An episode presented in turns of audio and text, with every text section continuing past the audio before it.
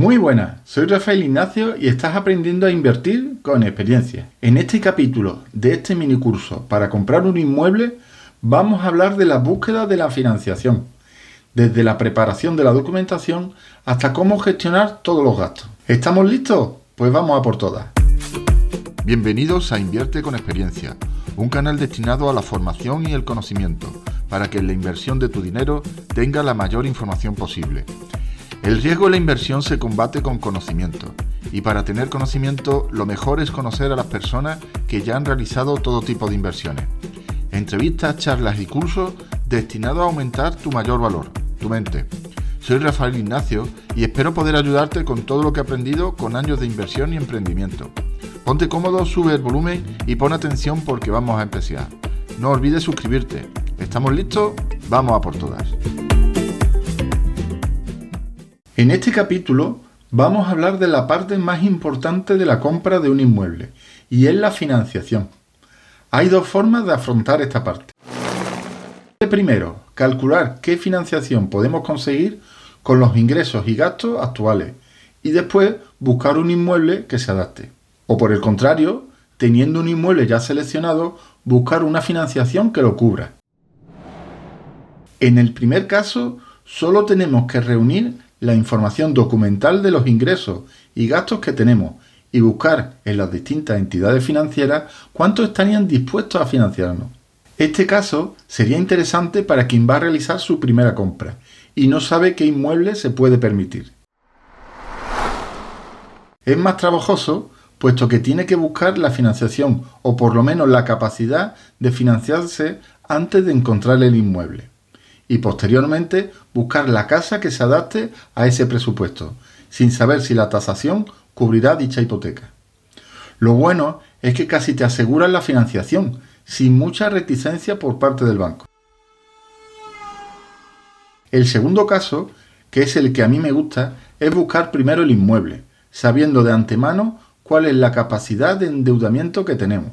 Dicha capacidad de endeudamiento es fácil calcularla, Simplemente sumamos los pagos mensuales de los préstamos que tengamos y le sumamos el importe del alquiler si se tiene. La suma de dicho importe no puede superar el 30% de nuestros ingresos que podamos declarar. Este cálculo nos indicará la cantidad máxima de mensualidad que podemos pagar. Sin embargo, para saber qué inmueble nos podemos permitir, tenemos que hacer otro cálculo más. Tenemos que sumar a nuestra edad el plazo máximo de cuotas que necesitaría la hipoteca que queremos. Esta cantidad no puede superar los 75 años. Si no, nos rechazarán la solicitud. Por ejemplo, si queremos una hipoteca a 30 años, no podemos tener más de 45 años. Hay en Internet multitud de páginas donde hacer estos cálculos para obtener el importe que queremos solicitar. Solo hay que buscar. Sin embargo, recordemos que solo nos darán el 80% de la cantidad sobre la que haremos los cálculos. Así que tendremos que tener el 20% restante. Después indicaré cómo. También hay que pensar en los gastos de compraventa, que rondan aproximadamente el 10% del importe de la vivienda. Por ejemplo, para un inmueble de 100.000 euros, solo nos darán 80.000. Necesitaremos el resto, 20.000 euros, más 10.000 euros de gasto de compraventa. Hay que proveerse de 30.000 euros para comprar dicho inmueble. ¿Y cómo conseguir ese dinero? Hay muchas formas y ahora te explicaré varias. Se puede desde descapitalizar el paro en un pago único, pasando por préstamos entre particulares, hasta la que a mí más me gusta por no involucrar a nadie por un préstamo personal. Los bancos, para comprobar tu nivel de endeudamiento, acuden al Banco de España, a un registro llamado CIRBE, donde cualquier empresa puede inscribir las deudas en firmes contraídas por esa financiación. Este registro es público y puedes solicitar el tuyo. Es muy sencillo. En los comentarios indicaré el enlace.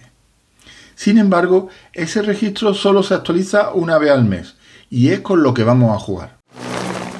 Una vez que firmamos la hipoteca o incluso una vez que tengamos la FEIN, que explicaremos más adelante qué es, podemos solicitar un préstamo, ya que aún no consta dicha hipoteca. Para poder hacer esto es necesario no tener préstamos anteriores que superen el 30% de endeudamiento. Pero claro, el banco o la gestoría nos pedirá para el estudio de viabilidad que demostremos que tenemos ese dinero. Haremos lo siguiente. Le pediremos a una persona de confianza que tenga dicho dinero hacer un documento de financiación entre particulares a interés cero. No hará falta que se realice dicho intercambio monetario, solo el documento. Con dicho documento iremos a Hacienda y declararemos ese préstamo. Tampoco hay que pagar nada. Y ya hemos demostrado que tenemos el dinero. Posteriormente, solo hay que deshacer dicha operación y listo. No había ningún intercambio monetario. Ya hemos solucionado el tema de los gastos de compraventa y del 20% para financiar la hipoteca. Ahora nos toca conseguir las mejores condiciones. Para ello, primero hemos de entender que ir al buscar una hipoteca es como ir de compra, hay que comparar. Para un banco el dinero es su producto y nosotros sus clientes, por lo que buscarán la forma de vender el producto más caro posible. ¿Y cómo valorar cuál es la relación calidad-precio de dichos productos? Pues bien, el Banco de España, como entidad reguladora del sistema bancario español, obliga a los bancos a publicar en sus ofertas hipotecarias o de préstamo el TAE. ¿Qué es el TAE? El TAE es el tipo de interés del producto al que se le han añadido los gastos asociados. Dicho TAE es independiente de la cantidad y del plazo, por lo que es muy fácil comparar productos bancarios comparando las TAE. A mayor TAE, mayor cantidad de interés y comisiones pagaremos por ese, por ese dinero. Aquí lo importante es entender que una diferencia de unas décimas pueden suponer miles de euros, por lo que hay que estar muy atento a la más mínima variación. Es normal que en la publicidad indiquen un TAE y al introducir los datos para el estudio indique uno mayor. Lo más importante es el que viene en el documento llamado FEIN, que como indiqué explicaremos más adelante y es el que marcará la oferta definitiva. Otro factor a tener en cuenta a la hora de solicitar una hipoteca es el tipo. Hay tres tipos básicos de hipoteca. La hipoteca fija, la hipoteca variable y las hipotecas mixtas.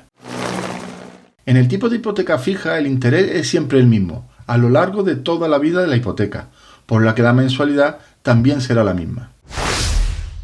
En el tipo variable se suele sumar a una cantidad fija de interés un índice que suele ser variable. Hasta ahora el más usado era el Euribor o interés interbancario.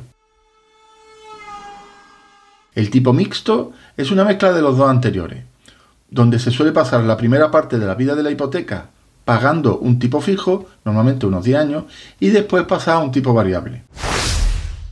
Cada uno tiene sus partes positivas y sus partes negativas. Yo te contaré mi caso y tú decides. Yo prefiero un interés fijo, que aunque suele ser más alto que un interés variable, me da la seguridad de que siempre será el mismo importe. Y además hay que tener en cuenta que el dinero cada vez tiene menos valor por la inflación. 100 euros de ahora no tienen el mismo valor que dentro de 10 años. Otro factor que tengo en cuenta es que si ahora alquilo un inmueble por un importe, por ejemplo, 400 euros, estoy seguro que dentro de 10 años y por el efecto del IPC, en los alquileres seguramente lo estemos alquilando por unos 500 euros. El tipo variable aunque suele ser bastante más barato, en el momento de la financiación me genera demasiada incertidumbre para el futuro. Es cierto que suelen ofrecer productos adicionales con la promesa de que te van a bajar el TAE, pero por lo general suele no interesar, pues al final aumenta el importe final que vas a pagar. Ahora que ya tenemos en mente el importe que vamos a solicitar, el plazo que necesitamos y qué índice vamos a usar para comparar las ofertas, es hora de irse de compra. Pero claro, no lo vamos a hacer de cualquier forma. Primero vamos a reunir una serie de documentación que nos van a pedir y con la que conseguiremos ofrecer una apariencia de profesionalidad y de conocimiento.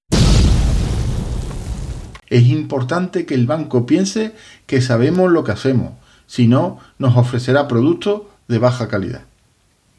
La mayoría de los bancos tienen diferentes ofertas para diferentes perfiles, por lo que podemos negociar hasta cierto sentido. En los comentarios incluiré un enlace a una lista de documentos necesarios que tienes que reunir antes de ir a los bancos. Destacar en esta lista la tasación. Este documento sostiene a través de empresas tasadoras que visitarán el inmueble y valorarán su precio aproximado de mercado. Dicha tasación debe de estar un 20% por encima del precio de financiación o no conseguiremos la hipoteca. Este documento le dice al banco cuánto vale el inmueble y el banco decide si es suficiente garantía para la hipoteca. Por lo que si podéis visitar junto con el tasador el inmueble, seguramente te pregunte el valor de compraventa. Te recomiendo que si se lo vas a decir, lo exageres un 20%. Otra cosa es que entregues al banco, aunque no te lo pida, todos los documentos que demuestren cualquier ingreso adicional que tenga, por ejemplo, alquileres o rentas. Solo cuando tenga todos los documentos indicados en la lista, visitaremos las distintas entidades financieras e iremos realizando una tabla con los datos que nos vayan facilitando, en el que se incluirá la cantidad que nos financian, el plazo, el TIN, la TAE, los productos asociados, la mensualidad de la hipoteca, etc.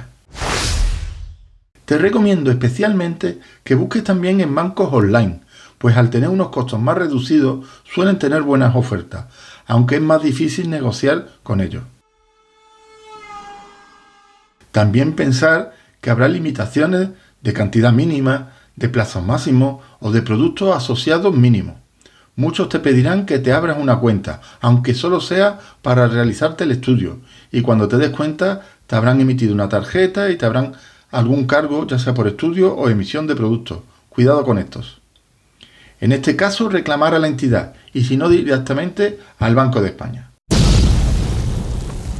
Una vez que hemos realizado la solicitud en todas las entidades que conozcamos, incluso del mismo banco, en distintas sucursales, llegará la parte más tediosa, que es esperar la resolución. Suelen tardar bastante, y con bastante me refiero a que pueden tardar hasta dos meses, por lo que te recomiendo paciencia. Al cabo de un mes, te recomiendo que recorras de nuevo todas las sucursales preguntando la situación de la solicitud.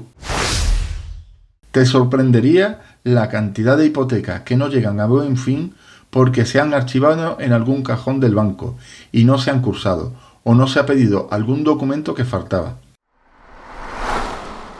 Si tienes suerte y te aprueban la hipoteca, el banco tiene la obligación de emitir varios documentos, entre ellos la FEIN, o Ficha Europea de Información Normalizada. Este documento es muy importante por lo que significa y lo que contiene. En él estarán las condiciones finales de la hipoteca que ya no se podrán cambiar. Además, obligan al banco durante un periodo determinado a darte la hipoteca. Ya no pueden echarse atrás. Es tentador quedarse con la primera que obtenga, pero lo normal es que tenga tres o cuatro más en estudio y alguna podría tener mejores condiciones. Por lo que te recomiendo esperar un poco hasta tener alguna otra con la que comparar. Una vez te has decidido con cuál quedarte, será hora de concertar cita con el notario de tu elección. Deberá la gestoría entregar la documentación como mínimo 10 días antes de la firma y tú deberás de realizar una visita previa para que el notario te lea la hipoteca. En este caso, tendrá el derecho de preguntar todo lo que entiendas. Si hay algo con lo que no estás de acuerdo, puedes solicitar cambiarlo, aunque el banco en este punto no suele hacer cambio te arriesga a que te caduque tu FEIN y perder dicha hipoteca. Ya depende de lo que desees modificar. En el próximo capítulo hablaremos más a fondo de la firma en el notario y del proceso que hay posterior a la compra de un inmueble. Te animo a que participe y hagas preguntas o comentarios. Intentaré, en la medida de lo posible, ayudar a quien lo necesite. Por último, si quieres recibir un aviso sobre cuando publico otro vídeo u otro audio, suscríbete y te agradecería mucho que me recomiendes para poder difundir a más personas mi experiencia y ayudar en lo que pueda. ¿Estamos listos? Pues vamos a por todas.